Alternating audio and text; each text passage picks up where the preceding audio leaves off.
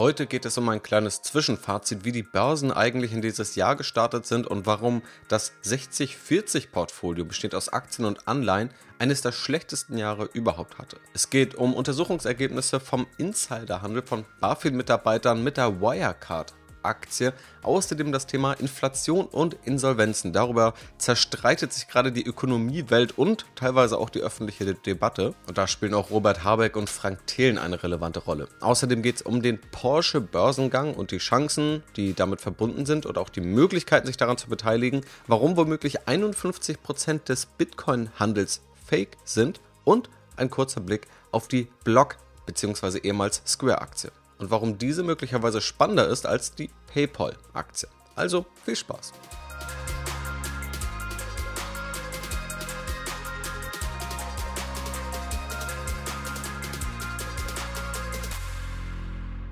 Ja, hallo und herzlich willkommen zur heutigen Podcast-Folge, wo ich wieder unterschiedlichste Themen beobachtet und mir rausgesucht habe, über die ich hier einmal sprechen und diese einordnen möchte. Fangen wir mal an, dass wir überhaupt mal aus der Vogelperspektive auf die Rendite schauen, die die Aktienmärkte, gerade der US-amerikanische Aktienmarkt, in diesem Jahr geliefert haben. Und ein gezielter Blick auf das 60-40-Portfolio, da es hier ein relativ spannendes Novum gibt, um das auch zu verstehen. Schauen wir erst einmal auf den SP 500, der als repräsentativster US-amerikanischer Aktienindex gilt.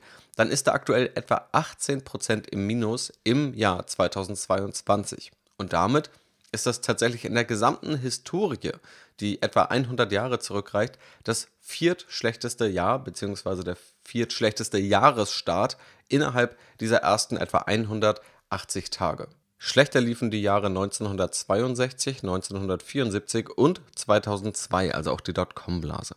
Was man bei solchen Statistiken allerdings beachten muss, hier haben wir die Besonderheit, dass der Crash ziemlich genau am Anfang des Jahres eingesetzt hat.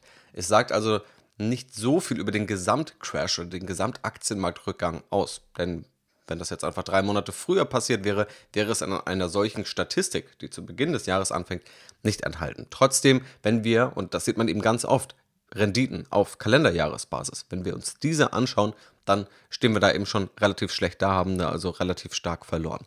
Es gibt dann auch noch die Betrachtungsweise, sich anzuschauen, was dann danach für das Gesamtjahr an Rendite zu Buche stand. Und da gibt es unterschiedlichste Fälle. In vielen Fällen gab es dann tatsächlich eine leichte Erholung, also das Jahr schloss im Minus ab, aber weniger stark im Minus. In einigen Fällen gab es dann aber auch noch einen deutlich stärkeren Rückgang. Das sind aber alles so statistische Feinheiten, auf die ich mich nicht verlassen würde. Allerdings spannend zu beobachten, das Kalenderjahr 22 ist bisher tatsächlich historisch ziemlich schlecht. Nur auf Kalenderjahre zu schauen, ist aber auch eine relativ eigenwillige Basis. Spannender finde ich dann auch nochmal den Blick, wenn man nicht nur den SP 500 anschaut, sondern auch den Anleihenindex. Und in der Finanzwissenschaft hat sich ein Portfolio als ziemlich robust erwiesen und das ist eben das 60-40-Portfolio. Und das sagt jetzt nichts über die regionalen Aufteilungen aus, sondern dass man zu 60% in Aktien investiert und zu 40% in Anleihen investiert. Im Englischen ist dann von Bonds die Rede. Und da gibt es eine Auswertung des SP 500 hier von 1976 bis 2022. Wir haben hier also ja, etwas weniger als 50 Jahre drin. Da gab es tatsächlich nur acht Jahre, wo der SP 500 im Minus lag. War ja historisch gesehen auch einer der besten Aktienindizes. Also das ist jetzt auch nicht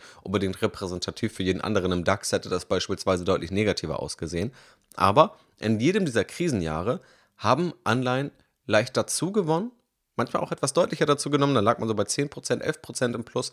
2018, da war ein solches Krisenjahr, da waren Anleihen bei 0%. Und jetzt kommt aber die spannende Besonderheit. In diesem Jahr hat der Aktienindex eben etwa ja, 16 bis 18% verloren, auch je nachdem, bis zu welchem Tag man das misst. Aber auch Anleihen haben etwa 10% verloren. Und das ist ein Novum, womit auch dieses 60-40-Portfolio 14% verloren hat. Aktuell Anfang des Jahres, gemessen vom 1. Januar 2022 bis heute. Also natürlich hat dieses 60-40-Portfolio schon mal verloren, aber Anleihen steigen normalerweise oder bleiben weitestgehend stabil, wenn Aktienmärkte fällen. Das war in diesem Jahr bisher nicht so. Jetzt können wir uns natürlich fragen, was sind die Gründe dafür?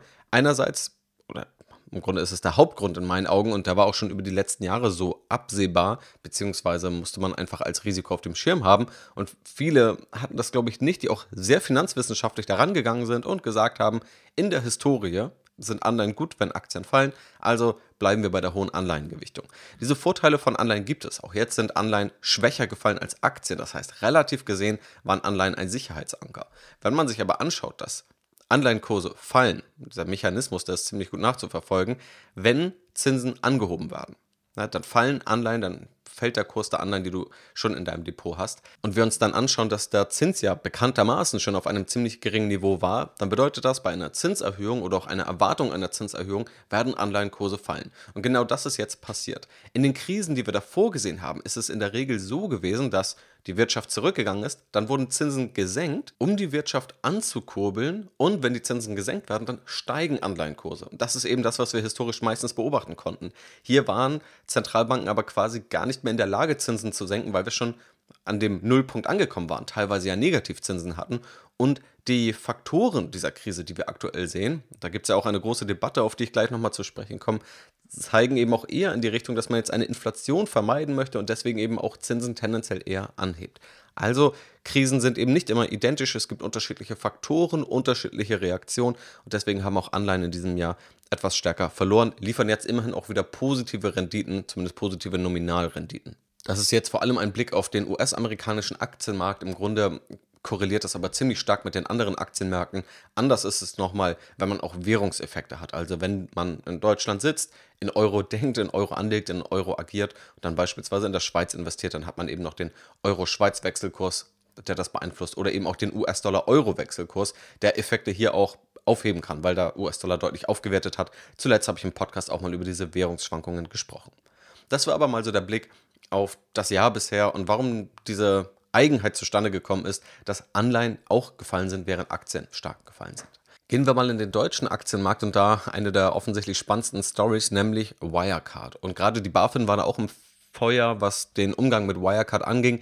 Nicht nur, dass Wirecard wohl zu wenig kontrolliert wurde, sondern dass auch ein Verbot der Leerverkäufe ins Leben gerufen wurde und dann wurde auch eher vorgegangen gegen diejenigen, die sich kritisch gegenüber Wirecard geäußert hatten, nicht aber gegen Wirecard selbst. Und in dem Zuge wirkt es natürlich relativ problematisch, dass scheinbar 42 Mitarbeiter der Finanzaufsicht, also von der BaFin, gegen Vorgaben verstoßen haben in diesem Wirecard-Fall. Das heißt, in irgendeiner Form mit irgendeinem Wissen erst einmal Wirecard-Aktien oder irgendwelche Derivate, irgendwelche Finanzinstrumente, die mit der Wirecard-Aktie zu tun haben, gehandelt werden.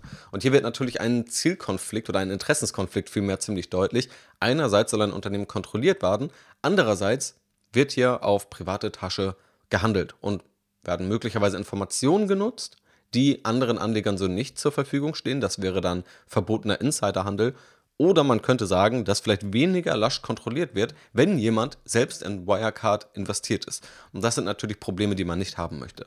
Dann gab es auch schon in der Vergangenheit, auch danach, das Ganze ist ja jetzt etwa vier Jahre her, wenn ich mich richtig erinnere. Und danach gab es dann auch Diskussionen, dass das Ganze eingeschränkt werden soll, dass weniger Handel oder weniger Insiderhandel dort ermöglicht werden soll und dass es einfach stärkere Regularien gibt, wie es sie beispielsweise auch bei der EZB gibt oder bei anderen Institutionen, denen man sonst solche Interessenskonflikte vorwerfen könnte. Da gab es dann noch spannende Äußerungen, wonach dann gesagt wurde, das äh, sei alles äh, total blöd. Also dann hat der ehemalige Präsident sich da geäußert, ähm, dass das ja die Mitarbeiter einschränken würde und dann wurde an anderer Stelle nochmal gesagt, dass so die Mitarbeitergewinnung viel schwieriger werden würde und es eine Benachteiligung bei der Altersvorsorge der Mitarbeiter wäre ehrlicherweise Kritikpunkte, die ich nicht ganz verstehe, weil es würde eben nur offensichtliche Interessenskonflikte ausschließen und man kann immer noch problemlos in Fonds, in ETFs investieren, in Dinge, die eben nicht direkt von der BaFin kontrolliert oder beeinflusst werden. Und das ist ja völlig legitim und wahrscheinlich auch für den Großteil die bessere Anlageentscheidung.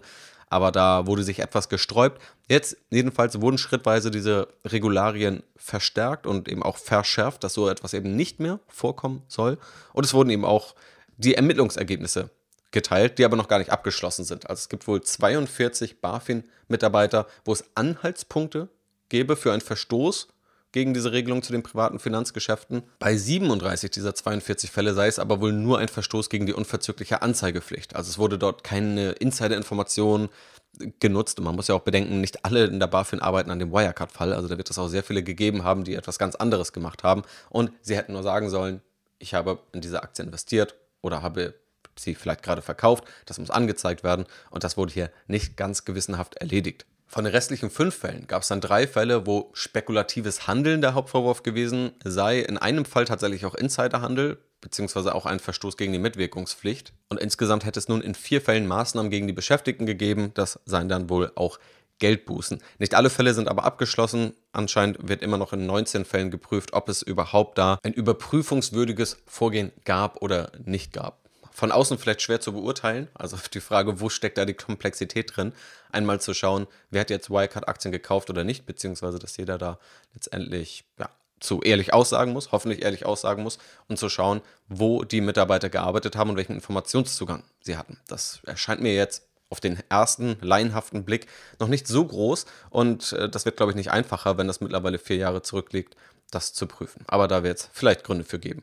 In jedem Fall scheint es danach auszusehen, dass die BaFin daraus gelernt hatte, dass es tatsächlich Fälle gab, die vielleicht problematisch waren. Hier wird aber auch keine Aussage darüber getroffen, ob am Ende wirklich die Leute damit Geld verdient haben. Ich könnte mir auch sehr gut vorstellen, dass vielleicht selbst Insider investiert haben und viel Geld verloren haben, also nicht unbedingt davon profitiert haben, nur weil man ein paar mehr Informationen hat, heißt es ja nicht, dass man die automatisch auch gewinnbringend nutzen kann. Und wenn die BaFin selber wirklich der Überzeugung war, dass Wirecard top ist, dass Wirecard in Ordnung ist, ja, dann wird da wahrscheinlich in den allermeisten Fällen auch entsprechend privat angelegt worden sein und dann hätten die eher Geld verloren, als dass sie da groß Geld gewonnen hätten. So viel zu Wirecard.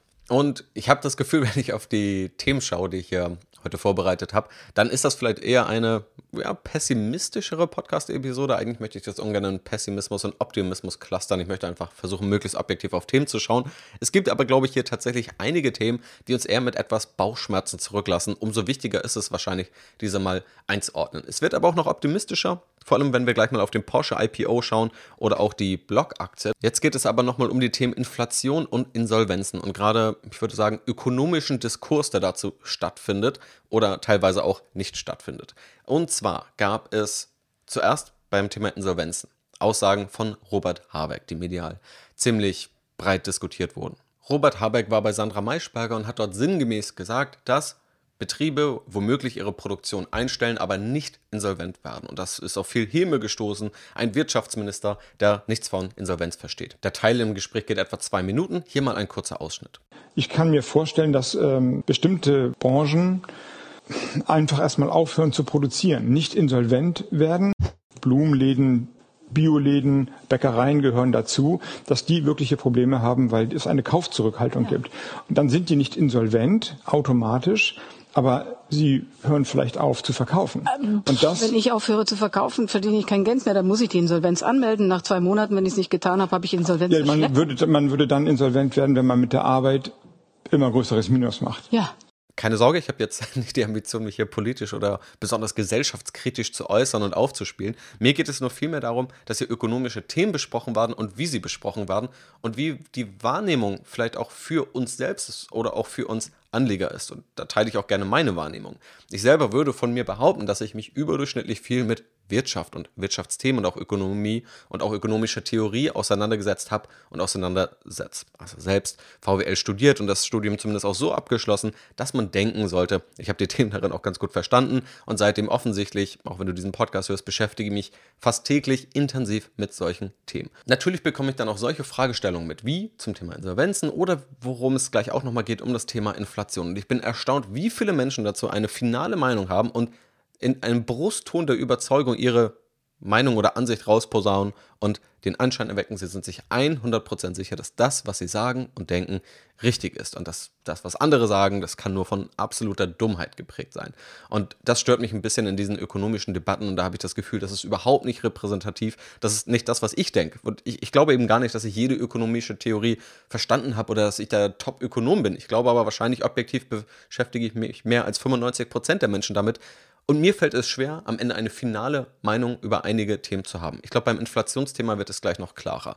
Wenn man sich den Diskurs anschaut zu dem Robert Habeck-Thema und diesem Insolvenzthema, dann wird da eben dieser Vorwurf geäußert, Robert Habeck habe ja gar keine Ahnung, wie soll ein Betrieb dann überleben, wenn er einfach nicht mehr produziert. Da gibt es jetzt auch Meinungen von Ökonomen dazu und da gibt es Meinungen von Journalisten dazu. Ich glaube, eigentlich ist die Antwort gar nicht so schwierig, aber es wird dann immer vielleicht auch Meinungsmache betrieben, denn man muss erstmal festhalten, das, was Robert Habeck sagt, ist, egal was man von ihm hält oder egal welche Partei man wählt, korrekt. Denn nur weil ich keine Podcast-Episoden zwei Monate veröffentliche, bin ich nicht automatisch insolvent.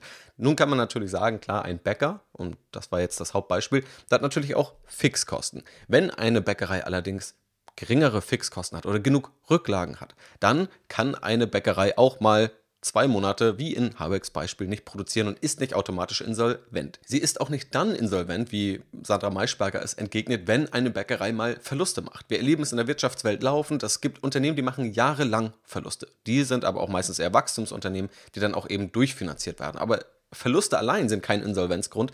Ein Insolvenzgrund ist dann, wenn eine Überschuldung festgestellt wird, wenn man nicht mehr glaubt, dass gerade jetzt noch Rechnungen bezahlt werden können. Das heißt, formell ist das, was Robert Habeck sagt, völlig richtig. Auf der anderen Seite kann man ja auch durchaus Kritik an ihm äußern, dass man sagt, okay, einerseits hat er sich selber nicht so gut und nicht so selbstsicher dargestellt, das war jetzt meine persönliche Empfindung. Auf der anderen Seite zeugt es vielleicht auch nicht unbedingt von Empathie den Bäckereien gegenüber und es ist dann in der Praxis vielleicht doch etwas realitätsfern, dass man sagt, naja, die können ja einfach mal ihre Produktion einstellen, weil für nicht jedes Unternehmen oder nicht jede Bäckerei wird es möglich sein, einfach mal drei Monate den Betrieb stillzulegen, trotzdem weiter Gehälter zu zahlen und so weiter. Und ich glaube, diese Punkte wären eigentlich eine ehrliche, lösungsorientierte Debatte und nicht zu sagen, der Wirtschaftsminister hat Insolvenz nicht verstanden. Und die anderen sagen, nee, das ist alles genau richtig, was er sagt. Ja, ich glaube, es ist formell richtig. In der Praxis wird es an vielen Fällen vorbeigehen und wie er es vorgetragen hat, war auch nicht unbedingt sonderlich förderlich. Aber vielleicht würde das weniger Schlagzeilen erzeugen. Und dann gab es noch ein weiteres Beispiel, beziehungsweise eine weitere Debatte. Die letzte Woche war ich im Urlaub und habe das dann immer hier und da verfolgt und mitbekommen, aber irgendwann habe ich es dann in den Medien gesehen, auf Twitter und dann echauffieren sich da auch wieder einige. Und zwar gab es da bei Markus Lanz eine kleine Diskussion zwischen Frank Thelen und Ulrike Hermann. Ulrike Hermann, Redakteurin bei der Taz, auch Buchautorin zu vielen wirtschaftlichen Themen. Frank Thelen, ja, Technologieinvestor, über ihn habe ich auch schon mal hier im Podcast gesprochen, über seinen Fonds, der ziemlich abgestürzt ist. Und mittlerweile, nach meiner Wahrnehmung, macht Frank Thelen leider auch in vielen Bereichen viele Dinge nicht so ganz sauber und äh, verheddert sich da in Widersprüche. Ähm, das ist vielleicht dann nochmal ein anderes Thema. Jedenfalls gibt es hier zwei Personen, die diskutieren über das Thema Inflation. Sollte diese aktuelle Krise nun mit Gelddrucken, wie es dann ja so vereinfacht ausgedrückt wird, bekämpft werden oder eben nicht. Sollten also beispielsweise die Schulden erhöht werden oder sollte man an der Schuldenbremse festhalten? Oder sollte die EZB jetzt nicht sagen, wir erhöhen die Zinsen, wie es gerade der Fall ist, sondern dass die Zinsen stabil bleiben oder sogar gesenkt werden? Das ist der Kern der Diskussion, auch hier mal ein kleiner Ausschnitt. Aber was ich auch definitiv, ich glaube, da kann einfach keiner widersprechen, wenn die Zentralbanken mehr Geld drucken, dann geht die Inflation hoch. Nee, das, das ist, ist die falsche Wirtschaftstheorie. Das ist Milton Friedman, das ist schon widerlegt. So, weil, und jetzt habe ich dir genau? die ganze Zeit was nur genau? Argumente geliefert, nur Daten geliefert. Und jetzt kannst du mir ja mal erklären, wieso ja. du sagst, dass die Inflation nicht durch die gestörten Lieferketten und nicht durch das Gas und nicht durch das Öl, das Öl hat, ist natürlich mitgezogen, weil das ja alles mhm. äh, integrierte Finanzmärkte sind, warum es daran nicht liegt. Und jetzt erleben wir auch hier wieder eine öffentliche Debatte, die nur in die Extreme zu tendieren scheint und wo jede Seite der anderen absolute Unwissenheit unterstellt. Also für mich als Beobachter ziemlich skurril zu sehen. Einerseits gibt es dann die, ich würde mal sagen, die Frank-Thelen-Seite, die sagt, nein, wir sollten kein Geld drucken. Geld drucken, das löst keine Probleme, das löst eher Inflation aus. Eine höhere Geldmenge führt auch zu mehr Inflation. Das wäre genau das Falsche und alle, die das nicht wissen, das sind Träumer, die haben Wirtschaft nicht verstanden. Und die andere Seite sagt genauso, nee, ihr habt die Wirtschaft nicht verstanden.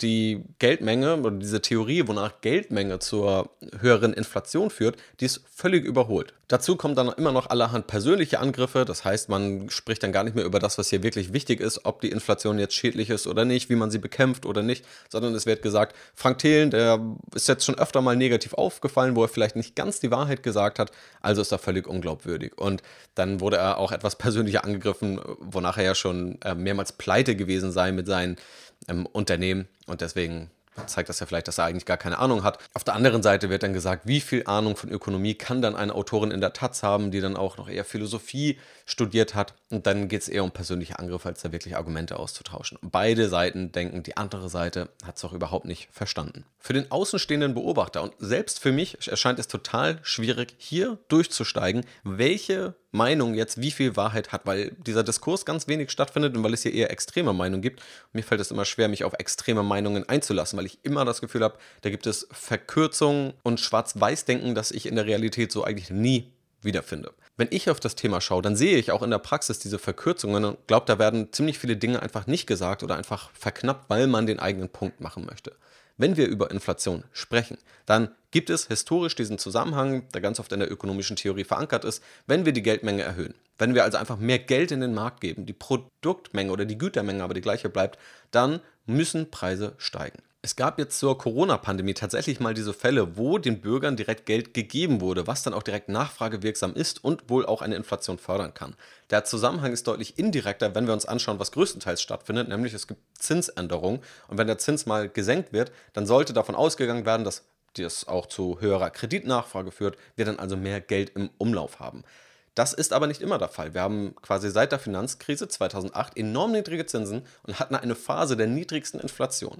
Und daraus kann man zumindest mal ableiten, dass die Geldmenge allein oder der Zins wohl nicht allein ausschlaggebend für die Inflation ist oder es sogar jetzt eine Phase gab, die diesen Zusammenhang ziemlich auf den Prüfstand stellt. Was wohl wahrscheinlicher ist nach meiner Auffassung, dass diese Geldmenge und auch der Zins schon einen Unterschied macht und auch einen Unterschied nicht nur auf Konsumgüterpreise hat, sondern auch auf Vermögenspreise, also auf den Aktienmarkt oder vor allem auch auf den Immobilienmarkt, der noch viel zinsabhängiger und zinssensitiver ist, dass er aber vor allem im Zusammenspiel mit anderen Faktoren auf und eintritt. Also wenn mehrere Faktoren oder mehrere Kriterien erfüllt sind, dann kommt es eben auch zur Inflation. Wenn jetzt diskutiert wird, sollen wir die Schuldenbremse aufheben, sollen wir mehr Schulden aufnehmen, dann pumpen wir ja nur Geld ins System und die ohnehin schon hohe Nachfrage steigt nochmal, also wir haben eine höhere Inflation.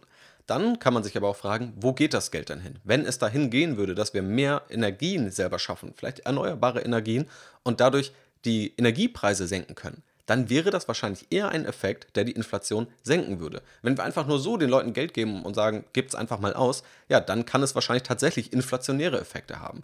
Die Frage ist also nicht unbedingt, pumpen wir einfach nur mehr Geld ins System, sondern wie direkt pumpen wir es ins System und wo genau geht es hin? Und dann kann es womöglich auch inflationsbekämpfend wirken.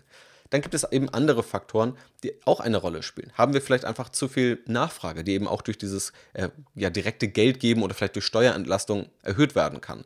Haben wir eine Angebotsknappheit. Und natürlich ist das aktuell ein relevanter Faktor, dass wir eine Energieknappheit haben, dass wir in ganz vielen Teilen Lieferprobleme haben, auch was Baumaterial angeht. Und wenn wir dort weniger Angebot haben, dann müssen die Preise steigen und dann müssen sie auch dann steigen, selbst wenn die Geldmenge die gleiche ist. Und Inflationserwartungen werden ebenfalls diskutiert. Wenn Menschen also davon ausgehen, dass Preise in der Zukunft steigen werden, dann werden sie ja eher heute Geld ausgeben, so zumindest die verhaltensökonomische Theorie. Und entsprechend ist auch die Steuerung der Inflationserwartungen signifikant dafür, welche Inflation wir heute haben. Vertrauen in die Währung ist ein wichtiger Punkt. Vertraut man dem Euro oder vertraut man ihm nicht? Und dieses Vertrauen ist, wenn man mal weiter zurückschaut, auch in Phasen der Hyperinflation, da ist meistens auch das Vertrauen in eine Währung verloren gegangen. Dann wurde Geld gedruckt, dann wurde es wahrscheinlich nicht ganz sinnvoll eingesetzt und dann wurde weiter Geld gedruckt und dann kam so ein Kreislauf ins Spiel. Dann ist auch die Arbeitslosigkeit relevant. Wenn es eine geringe Arbeitslosigkeit gibt, dann haben Arbeitnehmer in der Regel eine bessere Verhandlungsposition, fordern höhere Gehälter und entsprechend gibt es auch eben einen Gehaltsanstieg und dann auch einen Preisanstieg. Die Gefahr besteht dann, wenn es ausartet, immer schneller geht, immer höher geht, dann haben wir eine Lohnpreisspirale und das ist eben auch eine Inflation. Wenn die Arbeitslosigkeit hoch ist, dann ist in der Regel auch die Inflationsrate niedriger, zumindest auf dieser Gehaltsbasis. Das ist aber ganz unabhängig davon, wenn wir eben ja, knappe Energien haben und dort die Kosten für die Unternehmen steigen. Also nicht im Lohnbereich, sondern eben im Rohstoffbereich. Und in meinen Augen kann man jetzt durchaus darüber streiten, welche dieser Faktoren nun am relevantesten sind, welche vielleicht gerade heute relevant sind und welche weniger relevant sind, welche wirklich ausschlaggebend sind. Aber das wäre, glaube ich, eine viel zielführendere Debatte und wäre auch ein viel ehrlicheres Bild für uns als Anleger, wenn man verstehen würde, okay, es gibt unterschiedlichste Faktoren, die auf Inflation wirken, die in unterschiedlichen Ländern auch unterschiedlich wirken. Wir haben ja noch eine ganz andere Energieknappheit, als es beispielsweise in den USA der Fall ist, wo es auch eine hohe Inflation gibt. Aber ich habe das Gefühl, dass die öffentliche Debatte uns keinen Gefallen dabei tut, Themen wie Inflation oder auch Wirtschaftspolitik zu verstehen, weil es immer nur auf extreme Aussagen verkürzt wird, weil die eine Seite der anderen immer absolute Unwissenheit unterstellt. Und das ist mir aufgefallen bei dieser Insolvenzdebatte und auch bei dieser Inflationsdebatte. Realistischerweise, muss ich mir eingestehen, dadurch werde ich jetzt nicht groß was ändern können, indem ich es hier im Podcast sage. Ich glaube, was man aber daraus mitnehmen kann, ist, dass man etwas differenzierter auf diese Themen schaut, dass man selber sich nicht immer auf diese Extreme einlässt, sondern vielleicht auch mal versucht, diese kritisch zu hinterfragen, das auch etwas differenzierter zu sehen, weil wenn am Ende auch eigene Handlungen und Anlageentscheidungen davon abhängen, dass man sich zu 100% auf diese anscheinend sinnvollen Schlussfolgerungen verlässt. Es gibt ja immer durchaus logische Argumente, aber es gibt eben auch viele Verkürzungen, die man dann vielleicht nicht mitbekommt oder die einem so nicht bewusst sind. Und deswegen habe ich ja auch am Anfang gesagt, ich glaube, ich beschäftige mich ziemlich viel mit Ökonomie, aber ich habe auch keine 100%ige Antwort oder Lösung, außer dass ich eben sehe, es gibt viele unterschiedliche Faktoren, die man sich möglichst intensiv und genauer anschauen sollte und hier gezielt und klug vorgehen sollte. Das ist aber keine einfache Lösung, die ich jetzt vorschlagen kann. Und umso erstaunter bin ich, dass scheinbar für alle anderen diese Lösungen immer so klar und so einfach sind. Und ich glaube, das liegt nicht daran, dass die das jetzt viel besser verstanden haben, sondern ich glaube, das sind vor allem Verkürzungen. Und deshalb möchte ich nur davor warnen, basierend auf diesen Verkürzungen eigene Anlageentscheidungen zu treffen oder diese so völlig ungefragt hinzunehmen. Damit aber ein Haken an dieses, ja, auch leicht politisch, gesellschaftlich angehauchte Thema. Aber ich bin mir sicher, dass viele, die Geld anlegen, sich auch so mit der Wirtschaft beschäftigen, dass diese Themen relevant sind und dass man sich auch darüber Gedanken macht. Damit springen wir jetzt aber zu einem Aktienunternehmen und einem vielleicht optimistischeren Thema, zumindest ich bin da optimistischer. Und zwar geht es um den Börsengang von Porsche. Es gibt ja bereits ein Aktienunternehmen mit dem Namen Porsche an der Börse. Das ist aber eine Holding, die im Kern einfach nur eine Beteiligungsgesellschaft darstellt, die als zentrale Beteiligung Volkswagen-Aktien hält. Dort ist also Porsche nur sehr indirekt drin, denn Porsche ist ein Tochterunternehmen von Volkswagen. Wer sich also Stand heute an Porsche beteiligen will, der kann entweder diese Porsche Holding kaufen, hat damit aber nur indirekt Volkswagen-Anteile und damit auch nur sehr indirekt Porsche-Anteile, oder man kauft die Volkswagen-Aktie und hat dann eben unter anderem Porsche als Automobilunternehmen im Volkswagen-Konzern. Nun wurde aber auch offiziell bekannt gegeben, nachdem es schon eigentlich seit Monaten oder Quartalen diskutiert wurde, dass Porsche alleinstehend an die Börse gebracht werden soll. Das Ganze soll Ende September oder Anfang Oktober 2022 stattfinden, zumindest dann, wenn das Börsenumfeld etwa so bleibt, wie es jetzt ist. Und Dabei wird nicht das gesamte Unternehmen an die Börse gebracht, sondern das Unternehmen wird zu 50% in Vorzugsaktien und 50% in Stammaktien aufgeteilt. Vorzugsaktien in der Regel haben eine höhere Dividende, Stammaktien haben dafür ein Stimmrecht beispielsweise bei der Hauptversammlung. Und von den Vorzugsaktien wird ein Viertel an die Porsche Automobil Holding SE verkauft, also die eben erwähnte Holdinggesellschaft, die diese Aktien mit einem kleinen Abschlag kaufen darf und 25% der Vorzugsaktien werden an Investoren herausgegeben. Es wird dann also den Automobilkonzern Porsche handelbar an der Börse geben. Wer jetzt die VW-Aktie hält, der bekommt nicht automatisch die Porsche-Aktie, der profitiert im Grunde dadurch, dass eben diese Aktien verkauft werden, Volkswagen dadurch Geld einnimmt. Und Volkswagen hat auch schon angekündigt, dass es dann eine außerordentliche Hauptversammlung 22 geben soll. Und wenn es dort genehmigt wird, kommt es zu einer Sonderdividende. Dann sollen 49 Prozent der Erlöse aus dem Porsche-Börsengang Anfang 2023 eben an VW-Aktionäre ausgeschüttet werden. Wenn man sich also an Porsche beteiligen will, dann könnte man heute die VW-Aktie kaufen. Porsche wird auch in Zukunft erstmal bis es eben nicht komplett verkauft wird, ein Teil von VW sein und man profitiert durch diesen Verkaufserlös. Die Porsche Automobil Holding SE wird dann auch tatsächlich Porsche Aktien enthalten. Der Großteil wird aber immer noch aus VW-Aktien bestehen und man wird dann wahrscheinlich so in etwa einem Monat auch direkt Porsche-Aktien kaufen können. Die Porsche-Aktie bietet sich natürlich auch mal für eine Analyse an. Die wirst du dann zuerst auf jeden Fall auf strategyinvest.de finden. Wenn du auch hier im Podcast mal dein Interesse daran hast, lass es mich gern wissen. Gerade heute ist auch die VW-Aktienanalyse online gegangen. Ziemlich ausführlich mit einem Deep Dive in Elektromobilitätsstrategie, wie dort der Fortschritt ist, wie der Vergleich gegenüber Tesla aussieht, wie die Zusammenarbeit mit den Big Tech-Aktien aus dem Silicon Valley aussieht und ob die eine Gefahr darstellen. Sechs, vielleicht auch untypische Thesen zum Automobilmarkt. Ich packe dir den Link mal in die Podcast-Beschreibung. Bevor es aber soweit ist und ich auch mal die Porsche-Aktie genau analysieren kann, wird jetzt natürlich schon gemutmaßt, zu welchem Preis jetzt Porsche an die Börse geht, beziehungsweise was jetzt die Bewertung von Porsche sein wird. Da werden unterschiedliche Zahlen diskutiert, vielleicht auch mal so intern weitergegeben, die dann irgendwann auch mal nach außen dringen. Die Werte, die dort diskutiert werden, sind so 60 Milliarden Euro, 80 Milliarden Euro, teilweise habe ich auch schon 90 Milliarden Euro gelesen. Also sagen wir mal grob eine Range von 60 bis 90 Milliarden Euro, wobei ich hier tendenziell etwas vorsichtig wäre, weil es immer auch Ungewissheiten gibt und weil es erstmal wirklich nur grobe Schätzungen sind. Das würde aber ein ganz interessantes Gedankenspiel öffnen. Denn schauen wir uns mal an, wie wertvoll Volkswagen heute an der Börse ist. Dann liegen wir bei einem Börsenwert von etwa 90 bis 95 Milliarden Euro. Wenn jetzt allein Porsche in einem optimistischeren Fall 80 Milliarden Euro wert wäre, würde der gesamte restliche Volkswagen-Konzern, bestehend aus der Marke Volkswagen oder auch Skoda, Seat, Audi, Lamborghini und weiteren, auch einem Nutzfahrzeugegeschäft, ja nur 10 oder 15 Milliarden Euro wert sein. Und das erscheint ziemlich wenig, gerade dann, wenn man sich mal Toyota anschaut, die eher im Bereich eines Börsenwerts von 200 Milliarden US-Dollar liegen und ein ähnliches Absatzvolumen haben wie Volkswagen. Beziehungsweise schon noch etwas mehr, wenn man nur Volkswagen als Marke anschaut, aber trotzdem haben wir hier eine enorme Differenz. Die Chance ist also, dass wir hier einen Werthebel haben, sowohl für die Porsche Holding SE, die ja im Kern VW-Aktien hält, als auch die VW-Aktie selbst, dass hier also viel Wert realisiert wird. In der Bilanz steht tatsächlich auch Porsche aktuell, also die Automarke Porsche bei VW mit 12 Milliarden Euro und das erscheint auf Basis der aktuellen Diskussion als ziemlich wenig. Beispielsweise Ferrari, auch ein Luxusautohersteller, ist an der Börse notiert. Da haben wir also öffentliche Zahlen und auch eine Historie und auch eine feststehende Bewertung, die der Markt aktuell bereit ist für Ferrari zu zahlen. Und Ferrari ist etwa nur ein Zehntel so groß wie Porsche, wenn man sich da die relevanten Zahlen anschaut, an der Börse aber mit 35 Milliarden Euro bewertet. Ich glaube nicht, dass Porsche jetzt den Faktor 10 auf Ferrari bekommt, weil Ferrari auch ziemlich hohe Margen hat und wahrscheinlich nochmal die stärkere Luxusmarke darstellt. Wenn Ferrari allerdings 35 Milliarden Euro wert ist, Porsche erstmal größer ist und zumindest auch höhere Margen hat als der durchschnittliche Automobilkonzern, wird man schon davon ausgehen können, dass Porsche mehr wert ist als diese 35 Milliarden Euro von Ferrari. Die Zahlen von Porsche Stand 2021 sehen noch ziemlich gut aus nach meinem Geschmack. Es gab rund 300.000 Auslieferungen. Der Umsatz pro Auto lag bei etwa 100.000 Euro. Der Gesamtumsatz dann 33 Milliarden Euro. Und das ist ein neunprozentiges Wachstum pro Jahr von 2017 bis 2021. Also tatsächlich auch ja, relativ stabil im Wachstum. Ein EBITDA von 7,4 Milliarden Euro, was eine Marge von knapp 25 Prozent ist. Eben eine deutlich überdurchschnittliche Marke, wenn man sich den Rest des VW-Konzerns oder auch andere Automobilkonzerne anschaut.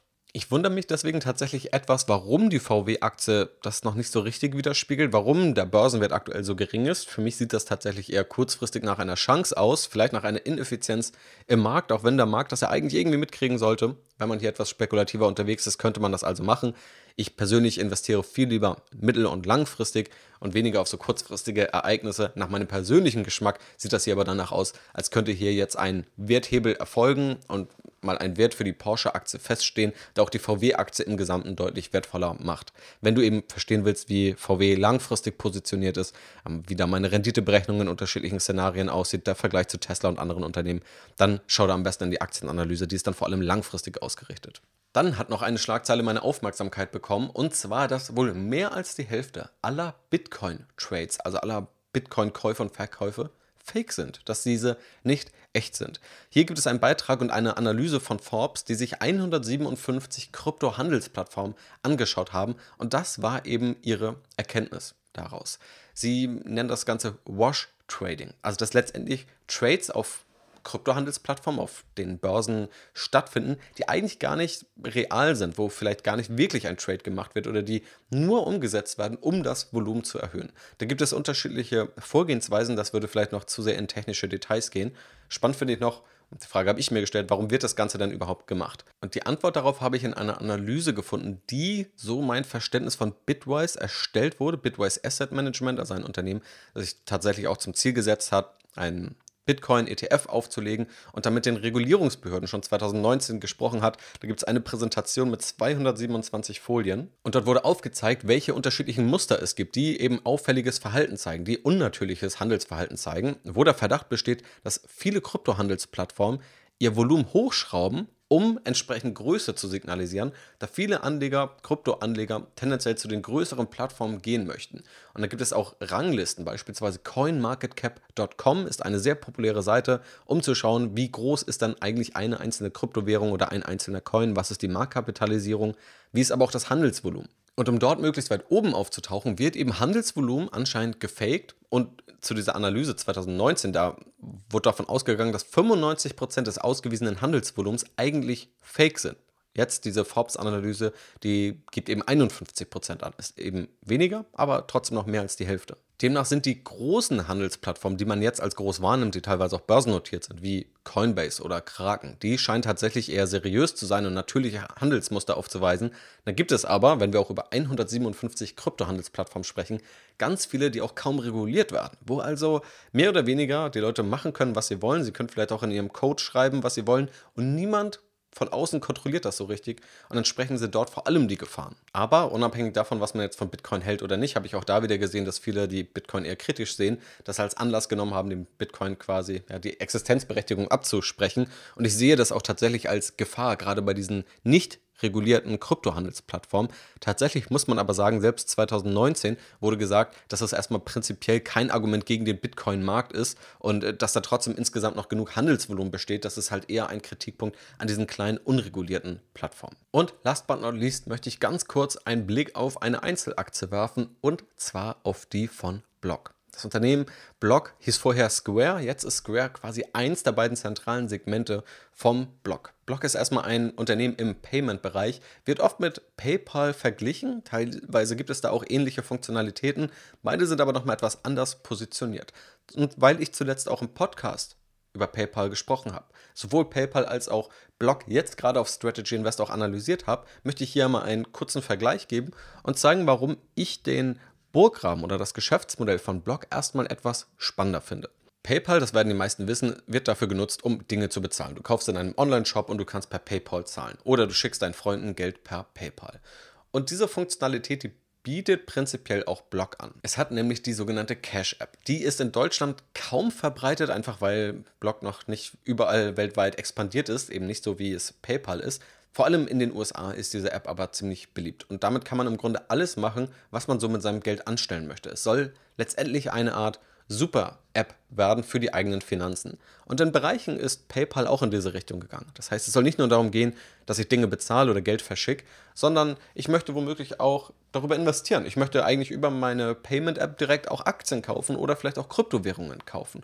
Genau das wurde dann in beide Apps integriert. Hier ist aber die Cash-App schon deutlich weiter. Da gibt es dann nicht nur die erwähnten Funktionen, sondern beispielsweise auch Möglichkeiten, sich Geld zu leihen oder einfach ja, klassische Kredite aufzunehmen. Also dieses Ziel, eine Super-App aufzubauen für das Thema Finanzen, gerade auch targetiert auf eine eher jüngere Zielgruppe, das spiegelt die Cash-App wieder und ist quasi das Geschäft, was zur Hälfte auch die Erlöse von Block ausmacht. Und die andere Hälfte ist nochmal ein etwas anderes Geschäftsmodell. Hier geht es nämlich weniger um den Endkunden, also um uns, die das am Ende nutzen, sondern vielmehr um Anbieter, um Läden, um Online-Shops, um aber auch stationäre Geschäfte, die eine Zahlungslösung implementieren wollen. Vielleicht kennst du das von hier, wenn du mit der Karte zahlen möchtest oder vielleicht drahtlos zahlen möchtest, vielleicht auch in kleineren Cafés, dann gibt es oft Sum-Up-Geräte und die sind tatsächlich relativ ähnlich, also einfach ein kleines Gerät, das es aber ermöglicht, beispielsweise über ein iPad eine Zahlung einfach abzuwickeln.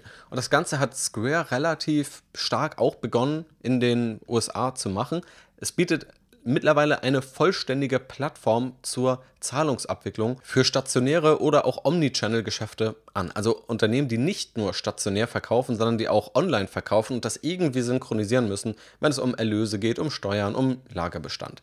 Angefangen fing das alles mit einem kleinen viereckigen Gerät, das einfach nur eingesteckt wurde, beispielsweise eben in ein iPad und damit konnten Zahlungen abgewickelt werden. Die Software stellt Block dann auch bereit, beziehungsweise damals Square. Mittlerweile gibt es unterschiedliche Geräte, die dann schon so eine iMac-artige Optik haben, also einfach ja, für größere Geschäfte, für mehr Funktionalitäten.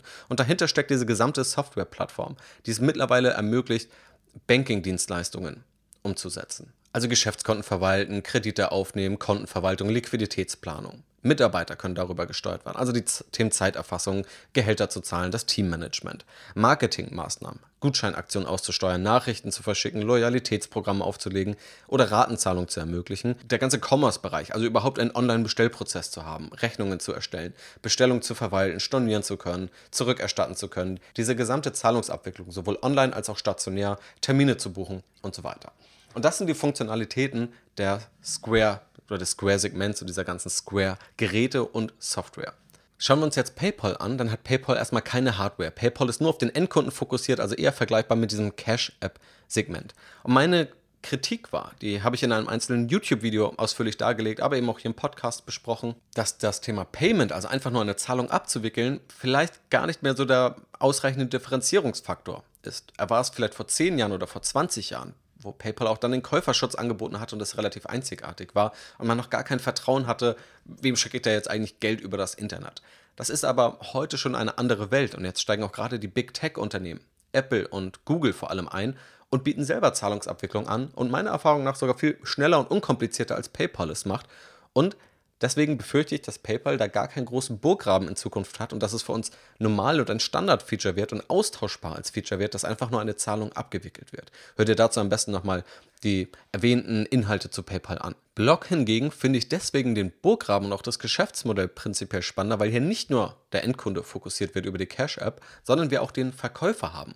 Und Block baut so ein eher ganzheitliches Ökosystem aus Payment-Dienstleistungen auf und möchte auch diese beiden Seiten besser verzahnen. Also es optimal miteinander integrieren, wenn beispielsweise über die Cash-App oder die eigene quasi Kreditkarte, Debitkarte, die im Zuge der Cash App auch rausgegeben werden kann, dass wenn damit auch an einem Square Terminal gezahlt wird, dass wir hier letztendlich diesen Zirkelschluss haben und am Ende das ganze Ökosystem dieser Zahlung durch Block-Dienstleistungen fließt. Block hat auch eine ziemlich aufsehenerregende Akquisition getätigt. Und zwar wurden 29 Milliarden Dollar für Afterpay geboten, ein Buy Now Pay Later Anbieter, also vereinfacht gesagt ein Ratenzahlungsanbieter, ein Geschäftsmodell, das gerade in den letzten ja, oder vor einem Jahr in etwa sehr populär wurde, wo quasi jedes Unternehmen da eine größere Akquisition hatte. Und es wurden erst 29 Milliarden Dollar vereinbart, die sollten in Aktien gezahlt werden, dann sind die Aktien von Square stark gefallen und dann war der Kaufpreis effektiv so bei 13, 14 Milliarden US-Dollar. Aber trotzdem ist das relativ viel, macht etwa ein Drittel, ein Viertel, je nachdem, wann man sich das anschaut, des Square oder Block Börsenwertes aus. Und auch das Thema soll das Ganze verbinden. Wenn ich als Verkäufer eine Ratenzahlung einstelle und der Käufer die Möglichkeit hat, eine Ratenzahlung zu tätigen, dann ist beides über Afterpay abgewickelt und so wird sowohl der Endkunde angesprochen, der das Ganze dann verwalten kann, beispielsweise über die Cash-App, als auch der Verkäufer. Und so baut Block schrittweise an diesem Ökosystem, integriert sich auch ziemlich stark bei Verkäufern, kann möglicherweise auch irgendwann Werbung aussteuern. In den USA sind Datenschutzvorgaben dann noch etwas weniger streng als in Europa, aber wenn man über die Cash-App weiß, oder zumindest grob weiß, an wen wird Geld gezahlt. Geht das jetzt an Amazon, geht das an HM, Zara oder geht das an Apple? Und welche Aktien liegen in einem Depot? Dann erlaubt das prinzipiell auch erstmal einige Gedanken, entsprechend gut Werbung aussteuern zu können über die Cash-App und auch ein eigenes Werbegeschäft aufzubauen, mit noch mehr Daten, als es zurzeit wahrscheinlich PayPal hat und mit noch mehr Login-Effekt, gerade auch auf dieser Verkäuferseite und womöglichen Synergien, die man da heben kann. Auch realistischerweise, ich sehe da jetzt noch nicht die Mega-Synergien in allen Bereichen. Also das klingt oftmals auch schön, dass man so Dinge zusammenbauen kann, also Verkäuferseite und Endkundenseite zu integrieren. Das ist aber, glaube ich, gar nicht so einfach und das geht auch nicht immer gut oder geht vielleicht auch nur in einzelnen Bereichen. Das muss man also auch realistisch sehen. Und natürlich muss am Ende auch alles zur Bewertung passen. Ich persönlich finde tatsächlich Block aktuell etwas attraktiver bewertet als PayPal. Natürlich ist PayPal aber weniger riskant. PayPal ist günstiger bewertet, ist schon länger und deutlicher profitabel. Block ist eher die Aktie, die auf Wachstum setzt, wo wir etwas höheres Risiko haben, wo ich aber glaube, dass der Burggraben oder das Geschäftsmodell etwas besser zu verteidigen ist als aktuell das von PayPal. Das nur als Idee und um auch mal die Blockaktie vorzustellen und hier mal den Vergleich zu PayPal aufzumachen. In Kürze werde ich mir auf Strategy Invest auch nochmal Etienne anschauen. Ein Unternehmen, das eher unter der Oberfläche an Payment arbeitet. Wenn dich das alles interessiert, auch noch mehr zur Blockaktie. Alle Links findest du natürlich in der Podcast-Beschreibung. Und wenn du daraus Wünsche hast, was ich hier mal im Podcast noch ausführlicher besprechen soll, dann lass mich das natürlich auch gern wissen. Am besten schreibst du mir einfach per Instagram oder per Mail das war es soweit mit den heutigen Themen. Ich glaube, da waren ziemlich viele, unterschiedliche, aber auch spannende Themen dabei. Wir haben darüber gesprochen, wie der Aktienmarkt eigentlich in diesem Jahr dasteht und warum auch das 40-60-Portfolio und gerade Anleihen es so schwer hatten. Die Ergebnisse aus dem Insider-Handel-Reporter der Untersuchung von der BaFin gegenüber den ja, Wirecard-Transaktion. Ich habe mal so meine Meinung geäußert zu den ökonomischen Debatten, zu dem Thema Inflation, Insolvenzen, Robert Habeck, Frank Thelen, Ulrike Herrmann, was da nicht alles diskutiert wird und warum man das vielleicht differenzierter sehen sollte, als der öffentliche Diskurs es nahelegt. Über den Porsche-Börsengang und die Möglichkeiten, sich zu beteiligen, die Chancen daraus, wie die Zahlen da aussehen, die Bitcoin-Trades, die zu über der Hälfte fake sind und was da eigentlich dahinter steckt und eben die Block-Aktie und auch den Vergleich zu PayPal.